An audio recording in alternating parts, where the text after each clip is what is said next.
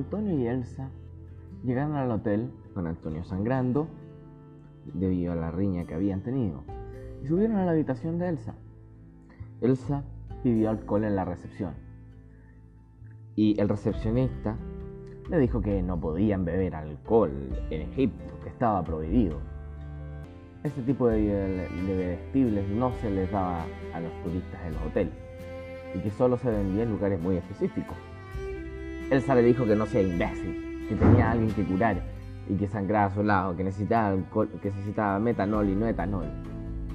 El recepcionista la atendió en unos instantes y le pasó una botellita. Con esos, Elsa subió a curar a Antonio. En la pieza estaba Helen llorando y claramente drogada como era su costumbre. Antonio le preguntó cómo lo consiguió y Helen empezó a relatarle la, la historia en la que casi se había ido presa. Elsa le dijo que estaba loca, pero que el resultado al menos valía la pena. Luego Gunar y Antonio fueron a fumar, pero Helen le dijo que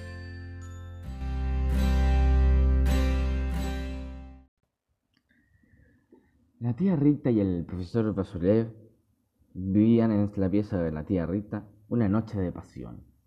Así, el, profesor Vasilev y la tía estaban en plena escena erótica y el tío presionó a la tía contra la puerta de la pieza, lleno de pasión sexual. Ahí estaban fogosos y justo en ese momento llegó Elsa, que escuchaba todo detrás de la puerta.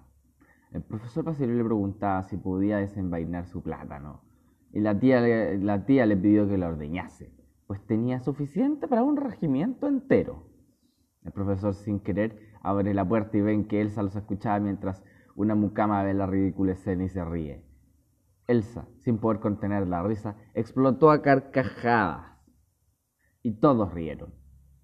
Luego le preguntó si había, qué hacía escuchando a, esta, ahí.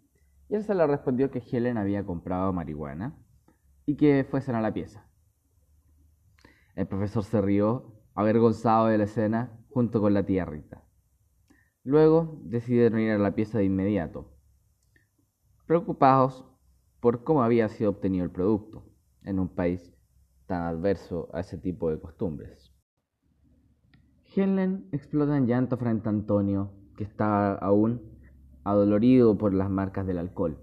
Le dijo que tenía un problema de droga, que no sabía controlarlo y que sería un problema para el viaje si no hacía algo al respecto no sabía qué hacer. Antonio le dice que había sido un aporte al conseguir los pasaportes diplomáticos y que una que otra ocasión para drogarse no estaría de más.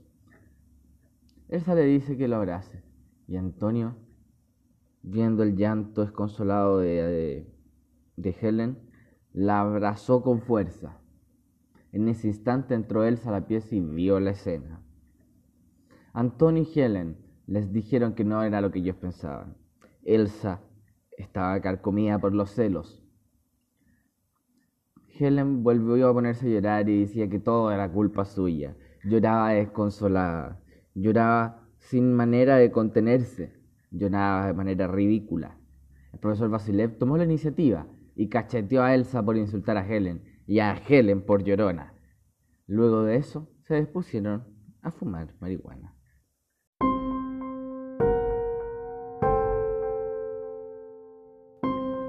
Eugenio estaba preocupado sobre cómo enfrentar el problema de Helen. Caminaba por los pasillos del, hotel y, por supuesto, los de su mente, preguntándose qué solución era más adecuada. Mandarla de nuevo a Estados Unidos. Llevarla todo el viaje controlando que no se mete en problemas. De alguna manera, él sabía que la amaba y no se quería separar de ella, pero también sabía que se podía transformar en una carga muy difícil de sobrellevar. Por ello mismo decidió acudir a Elsa, la que consideraba más criteriosa para estos temas, y de paso perdonar a Helen y tranquilizarla por haberla tratado tan mal. Se dirigió a la pieza y cuando vio a todos fumando marihuana, Eugenio los trató de gorilas estúpidos, viciosos, incapaces de aguantarse un día, de irresponsables, tarados e idiotas. Que por su culpa el plan se iría a pique. Helen volvió a ponerse a llorar. Elsa y Eugenio y la tía Rita se rieron, pero el profesor Basilea le dijo que tiene razón y que todos deberían hacer un esfuerzo.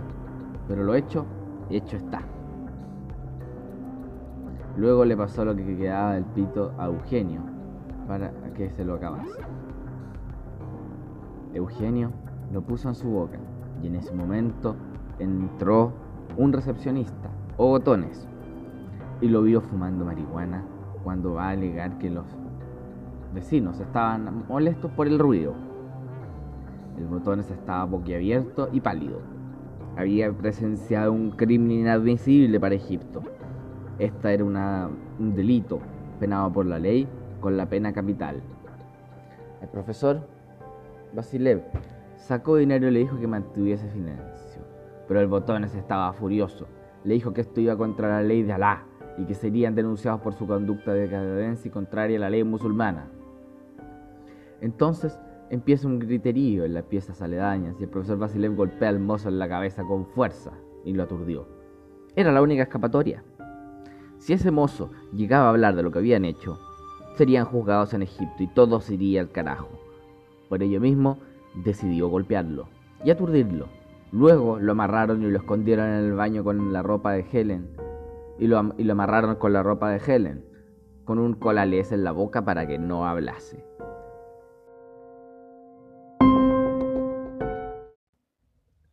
En la recepción bajaron a alegar el, del ruido de la pieza de arriba y el recepcionista dice, dijo que ya habían enviado a alguien, entonces la gente le exige que vaya él mismo o envíe a la policía.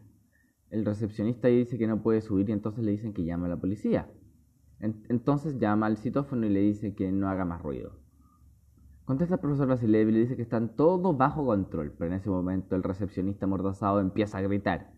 Sale Antonio a negociar con él con dinero y el recepcionista dice que no aceptará nada. Entonces el profesor Basilev lo amenazó al botones que estaba en la bañera con un colalés en la, en la boca, con una navaja en la yugular. Y este, naturalmente, se cayó. Era una decisión fácil.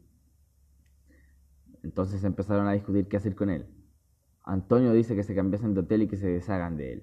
Elsa dice que tienen que negociar. El profesor Basilev propone forzarlo a negociar con una oferta que no pueda rechazar. La tía Rita propone llamar a Lee. Él siempre logra resolver todos sus problemas. Finalmente, decidieron llamar a Lee. Ali estaba acostado cuando lo llamaron para decirle que la tía Rita estaba en problemas pensaba que era suficiente de sus abusos, que dejase de meterse en problemas. La tía Rita le dijo que es una simple consulta y le explicó la hilarante y complicada situación. Ali les dijo que iba para el hotel, pero que cobrará cada vez más por cada vez que hagan, hagan despertarse a medianoche a solucionar sus problemas. La tía le dije que se tranquilice, que tenía suficiente dinero para remunerar todos sus servicios. Ali partió en su moto y le preguntó si ya había intentado sobornarlo. Y la tía le dijo que no aceptaba sobornos y que, estaba, y que fueron amenazados con llamar a la policía. Le explica que lo golpearon. Ahí le dice que lo esperen y que procuren que el hombre no haga ruido hasta que él llegue. La tía Rita le dio el número de la pieza y la niña lo anotó rápidamente en un papel. Todos asintieron. Helen propone otro pito para calmar los ánimos, pero todos la retan y vuelven a ponerse a llorar. El profesor Basilev la amenaza con golpearla de nuevo. Por fin se calman todos y hay silencio en la pieza. Ali intenta pensarse todas las luces rojas. Estaba muy preocupado. Sabía lo delicada que era la situación.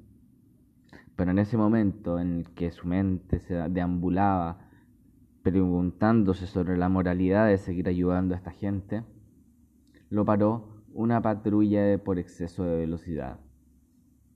Y Ali no tenía dinero para sobornar a la policía. Tuvo que pagar la multa. Luego lo llamaron mientras estaba con los policías pidiendo sus documentos y la tía le dice que se está retrasando demasiado. Él le explicó el problema y mientras eh, estaba con los policías, el botones empieza a gritar de nuevo. Este recepcionista estaba causando muchos problemas y debía idearse una situación sencilla, una solución sencilla y eficaz para solucionar semejante disparate en la habitación del hotel.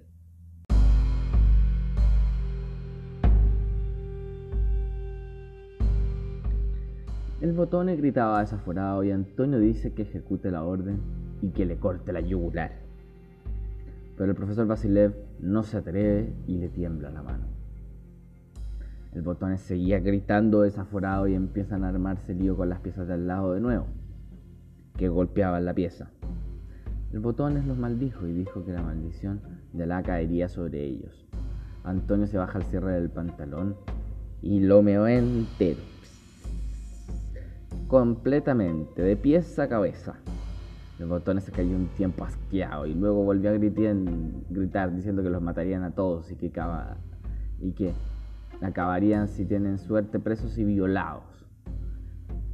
La tía ritasteada le arrancó la, navaja al profesor Basilev y rápidamente, en un movimiento certero, le cortó la yugular al botones o recepcionista.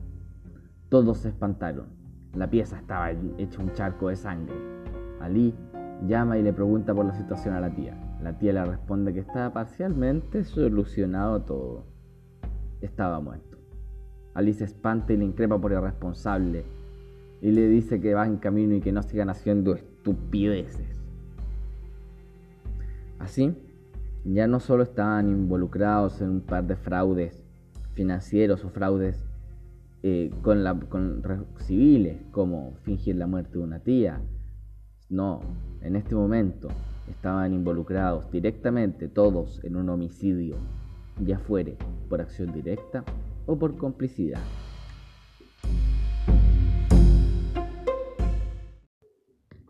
Ali se preguntaba si debía seguir con esta gente, con personas homicidas, delincuentes, delincuentes de primer nivel, por un momento pensaba en su amada y en tener una vida junto a ella con el dinero que ganaría.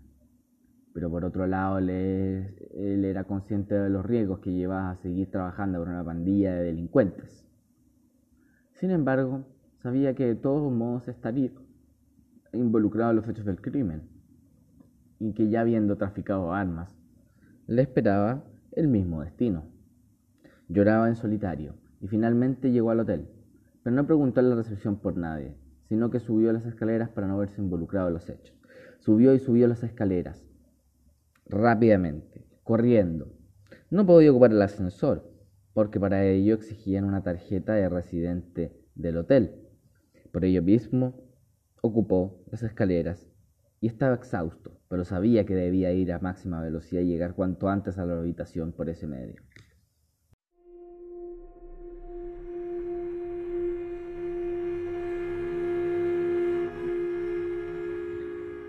Todos se preguntaban qué hacer con el cadáver que se desangraba en la bañera.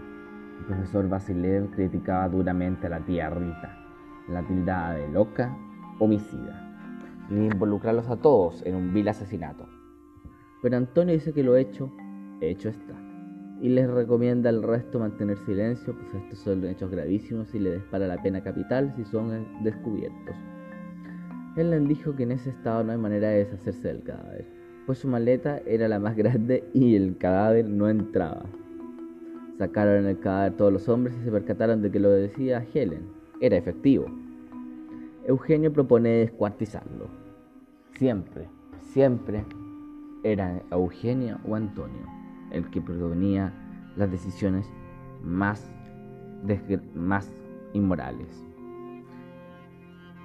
En ese momento tocó la puerta Lee cansado de subir corriendo los ocho pisos del hotel para llegar a la habitación.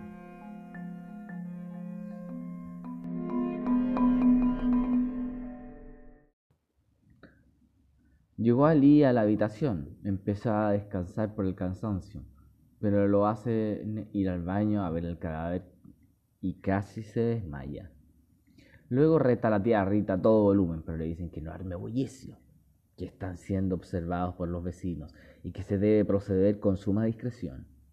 Luego prosigue hablando fuerte y claro, diciendo que son unos delincuentes y que él no puede ayudarlos con esto. La tía Rita le dice que tienen una navaja y que descuartizarán el cadáver para meterlo en una maleta y él, Ali, deberá deshacerse de él para no levantar sospechas. le paga 500 dólares más en efectivo y le dice que el resto se lo pagará cuando se termine de hacer el cadáver y vayan a comprar el yate. Ali se sienta a pensar. Helen le dice que fue un accidente. Antonio que el dinero le servirá mucho. El profesor Basileo se disculpa por la desastrosa situación. Eugenio le dijo que todos colaborarían y si alguien llegaba a la cárcel, llegarían todos. Ali dice que acepta el trato pero que deberán pagar y salir del hotel a primera hora. Todas aceptan estas condiciones bastante sensatas.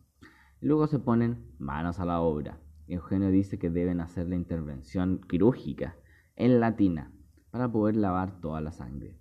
Helen les trae una navaja. Ali la toma y comienza a cortarle la cabeza. Y todos miran hacia el otro lado, con el remordimiento, el miedo y la culpa, consumiéndolos, carcomiéndoles su propio corazón. Llaman a la habitación por el timbre. El recepcionista había llamado a la habitación y contestó nuevamente la tía Rita. Le preguntó qué pasó, que estaban alegando por el ruido, y fue un recepcionista botones a la pieza para que dejasen del mar tanto ruido. La tía se hizo la estúpida y según la sueño, como que están todos durmiendo y que no sabe qué le ocurrió a esa persona, pues jamás entró a la habitación. El recepcionista le dice que aún están alegando y la tía les hace un gesto a todos de que hagan menos ruido. La tía Rita se sigue haciendo la estúpida y el botones pregunta si tienen un problema. Si tienen un problema. Con el botones me refiero al que estaba en la recepción y no al que estaba siendo descuartizado en la tina.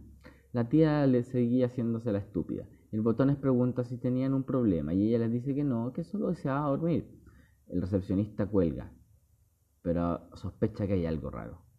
¿Por qué no volvía su compañero de trabajo? se preguntaba. Decidió esperar hasta la mañana siguiente para llamarle a la policía si no aparecía y cubrir el puesto de trabajo de su compañero, pues presume que si se había ausentado es por una razón grave. Todos continuarán la hazaña del descuartizamiento. Las piernas, luego de mucho esfuerzo, lograron quebrarse y la rodilla se dio con la ayuda de un martillo y dejaron las extremidades a un lado. Finalmente envolvieron el cadáver en un género que era de Helen y lo metieron en la maleta de Helen, que traspasaba todas sus cosas a las maletas del resto. Hecho esto, le pasaron la maleta a Ali, mientras Antonio y Eugenio limpiaban todas las manchas de sangre con un trapo. Todo parecía haber salido a la perfección, salvo unas manchas en el suelo alfombrado de las que no se podían deshacer. Después de todo ello, deciden pasarle la maleta a Ali para que se deshaga del cadáver, de manera discreta y se van todos a dormir en sus habitaciones en el más absoluto silencio. Dejaron el celular del botones en una mesa. Antonio fue a su pieza a intentar dormir, pero algo se lo impedía. La culpa y el remordimiento lo acechaban. Después de mucho tiempo esforzándose en dormir, Antonio tuvo un sueño. Soñaba que estaba en el desierto caminando tomado de la mano con Elsa. Por en el camino, en un momento empezaron a surgir de la arena piezas de valioso oro que Antonio empezó a recoger con sus manos. Pero Elsa seguía caminando, impávida, como si el oro no existiera. Antonio seguía cargando y cargando oro, y cada vez empieza a sentir una carga más pesada pero Elsa llevaba una carga ligera. Poco a poco Elsa se iba distanciando hasta que se perdía de vista y se despertó de un grito. Ingenio, por su parte, dormía plácidamente. Antonio había tenido una pesadilla. Ali salió del hotel cargando el cadáver en la pesada maleta de Helen por las escaleras. De pronto, exhausto, cuando iba en el cuarto piso, tomó mal la manilla y ésta se rompió. Tenía que seguir empujándola por las escaleras. Y así trataba la maleta como un cadáver. Cuando llegó a la recepción, después de, lanzar la maleta por, nueve pisos, por cuatro pisos, tocó una alarma de incendios para que el recepcionista no lo hubiera salir con la maleta. Y luego huyó corriendo con todas sus fuerzas, arrastrando la maleta mientras el recepcionista corría a ver lo ocurrido. Al salir a la calle, pidió un taxi. El recepcionista desactivó la alarma finalmente y Alicia subió al taxi en dirección al centro, a la isla Yesira, cerca de una playa donde pretendía depositar el cadáver para que la corriente lo arrastrase. Él mismo metió el cadáver en la maleta, que ya empezaba a ser hedoroso. Elsie y Helen se fueron a su pieza y evitaron hablar de lo ocurrido. Estaban avergonzadas y carcomidas por la culpa. Apenas entraron a la pieza, Helen se echó a llorar diciendo nuevamente que todo era su culpa, que ella fue la que causó el problema por drogadicta. Elsa le dijo que no, que no fuese ella sola, y que esto fue un crimen colectivo, que todos estaban metidos en esto. Helen le respondió que el viaje por el Nilo se transformaría en una huida por el Nilo, y Elsa le dijo que se relaje, que este fue un crimen colectivo y confía en Ali, pues él hará un buen trabajo. De pronto, hubo una llamada al celular del recepcionista. Helen lo escucha, y aterrada, Elsa lo toma y lo lanza por la ventana del hotel hacia un tejado en la cuadra aledaña. Y quien llamaba era el recepcionista, que al no obtener respuesta, contactaría a la policía por los sospechosos eventos.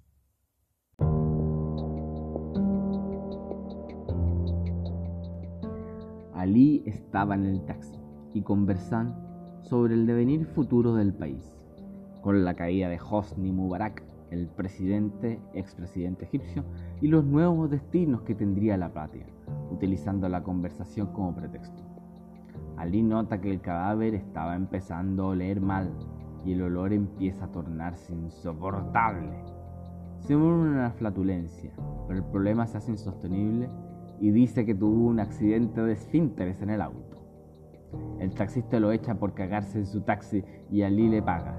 Ali, avergonzado, saca la maleta por su propia cuenta para que el chofer no sospechase más y empieza a caminar por las calles del Cairo, a dos kilómetros de la calle. Como la maleta no tenía manilla, era inviable llevarla a pie, por lo que caminó con un pañuelo sobre la nariz para disimular el insoportable olor a muerto mientras esperaba una micro que lo dejaría muy cerca de la playa. En ese momento vio una micro de transporte público y se subió en dirección a la playa. El olor era insoportable, así que abrió varias de las ventanas de la micro y se sentó al fondo.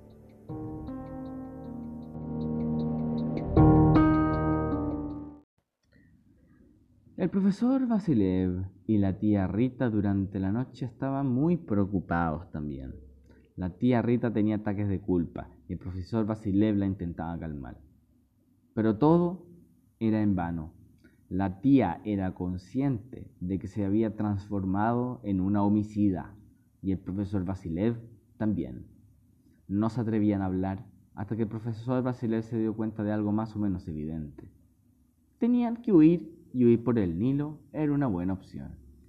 La tía Rita entendió y se percató de que ahora serían prófugos de la justicia y que serían repudiados a donde fueran por su horrido crimen.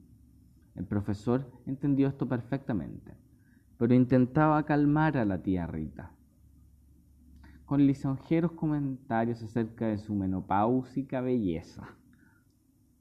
La tía Rita estaba abatida por la realidad de los hechos y no tenía el valor para entregarse a la justicia como lo que realmente era, una delincuente.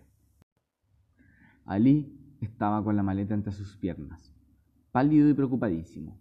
El hedor salía por todas partes y además pareciera que el cadáver ya había orinado y cagado.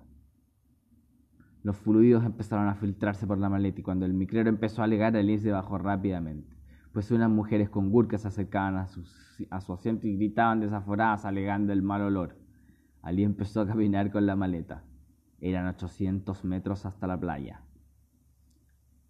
Había unos policías parando los autos, pero Ali siguió como si nada. Debía llegar a la playa lo antes posible. Cargaba la maleta de todos los modos posibles y como un burro de carga se acercaba cada vez más a la playa. Pero al llegar vio una reja que de no traspasar, no trespassing, que le impedía depositar el cadáver en la playa. Debía romper la raja, la reja con un Napoleón o algún alicate muy poderoso, pues el alambre era grueso. Y la próxima playa estaba muy lejana. Alice acordó de una ferretería que él conocía desde pequeño y escondió la maleta bajo unos matorrales corrió a comprar un Napoleón. Ya iba a amanecer y esa playa recibía mucha gente a partir de las 11 de la mañana, por lo que debería terminar todo antes de las 6. Tomó su celular y llamó a la tía Rita. Al día siguiente todos despertaron temprano. Estaban removidos por el crimen cometido. No podían cargar una culpa tan grande. A las seis de la mañana, un poco antes, llegó la llamada de Ali a la tía Rita y Ali estaba exigiéndole el dinero explicándole sus peripecias con el cadáver, ya que se disponía a rajarlo por el niño. La tía Rita, en vez de tomárselo en serio, lo primero que hizo fue burlarse de la situación. Y luego, volviendo a la seriedad, le prometió pagarle todo y le rogó que siguiera trabajando para ellos, que era necesario, que era indispensable, que no lo podían dejar solos. Pero en realidad la tía sabía que estaba embaucándolo, sabía que este tipo de aventuras proseguirían. Y no estaba dispuesta a acabar con esas aventuras, porque lo que realmente motivaba a la tía Rita era eso, aventura, búsqueda de más, eh, de más peripecias, era un viaje de aventura y eso era lo que estaban haciendo y no medía las consecuencias era tener aventuras, cueste lo que cueste. Bueno, la tía Rita le dijo que eran las seis en punto y que, a esa, y que estarían eh, fuera del hotel a esa misma hora.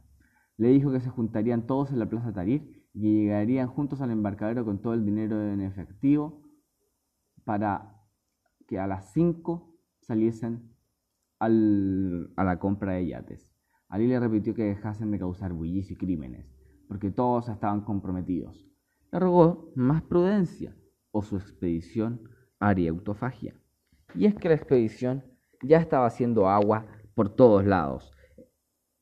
Toda la tripulación del viaje estaba intentando salvar la nave y estaban escorados, pero tarde o temprano el buque se iría a pique si no eran capaces de controlar sus propios impulsos e imprudencias. Todos abandonaron el hotel a primera hora. Estaban pálidos, preocupados, aterrados, atemorizados del crimen que habían cometido. Sabían las consecuencias legales que tendría y que esto podría desembocar en un conflicto diplomático internacional que terminarían sepultándolos de por vida, en lo más probable, y si tenían buena suerte, en una cárcel de alta seguridad.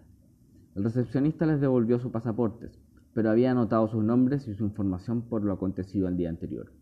Todos se retiraron del hotel y la tía pagó una buena propina, sospechando que con eso podría acallar las críticas del botones. Pero no sería efectivo, porque ellos habían cometido un homicidio y no lo había sobornado para aceptar el homicidio de sus compañeros de trabajo. Tenían hasta las 5 para recorrer el Cairo, y decidieron hacer una visita rápida a las pirámides de Giza y a las 5 juntarse en la Plaza Tahrir para ir a comprar un yate pirata. El tiempo era justo, porque no dudaban en que las autoridades policiales les tomarían control del caso. De este modo, tomaron un bus a las pirámides de Giza. Elsa, la experta egiptóloga, les haría un tour VIP por la monumental maravilla del mundo antiguo.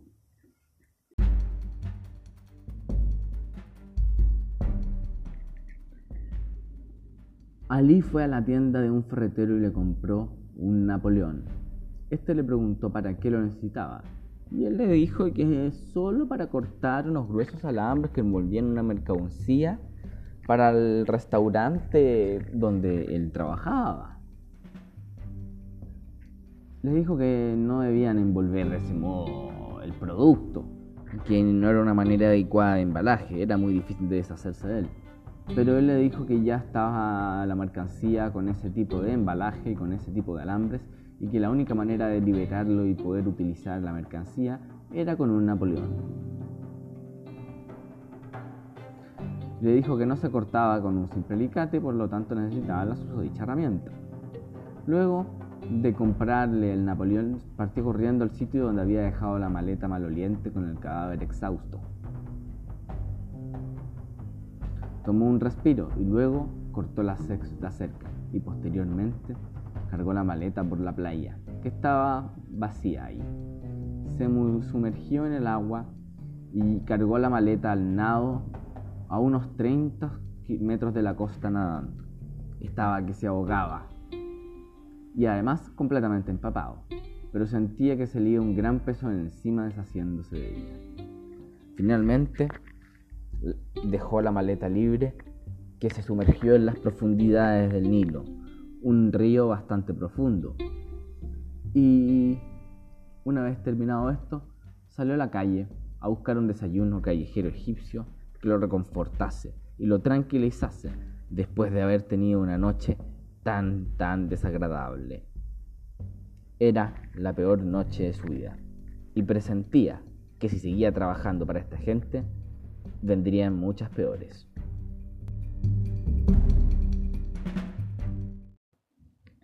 La policía llegó temprano al hotel, a las 8 más o menos, unas dos horas después de la partida del grupo.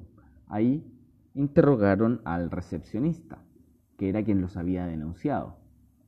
Él les narró los hechos y les explicó a los, agentes, Mohamed y Esan, que el recepcionista aún no volvía y que había ido a la pieza en que estaban Elsa y Helen. Le pidieron los pasaportes de los involucrados y vieron que eran diplomáticos. Esto requeriría de una acción de Interpol. Luego de esto, fueron a la habitación y no encontraron nada más que desorden. Las manchas de sangre sobre la alfombra no fueron vistas en su primera pericia. La cama estaba deshecha y había un olor que no sabían que era marihuana. Luego se fueron del lugar y llamaron a su superior, el mayor Abdel, y le relataron los hechos con todos los detalles que habían logrado capturar. Él les indicó que el caso quedaba a su cargo y que se contactasen con la embajada chilena cuanto antes para identificar a los hombres de los pasaportes diplomáticos. Los agentes agradecieron su confianza y se dirigieron a desayunar, donde se toparon con Ali, empapado y algo temoroso. Ali había acudido a tomar desayuno al mismo sitio que los agentes, y rehuía de la vista de los agentes de policía, pues sabía que había cometido un gravísimo crimen. Ali pidió entrar al baño del local y se sacó con una toalla y un secador de pelo toda la ropa que tenía empapada. Se demoró unos 40 minutos en estar en una condición aceptable. Después de esto, iría a su casa a armar la maleta para el largo viaje que lo esperaba por el Nilo. O también, para la temible huida que tendrían que hacer remontando las aguas del largo río. Comería ahí, se despediría del local hablando de un supuesto nuevo trabajo eh, en el sitio donde él solía trabajar y finalmente sería el embarcadero pirata, donde ya tenía un acuerdo prenegociado.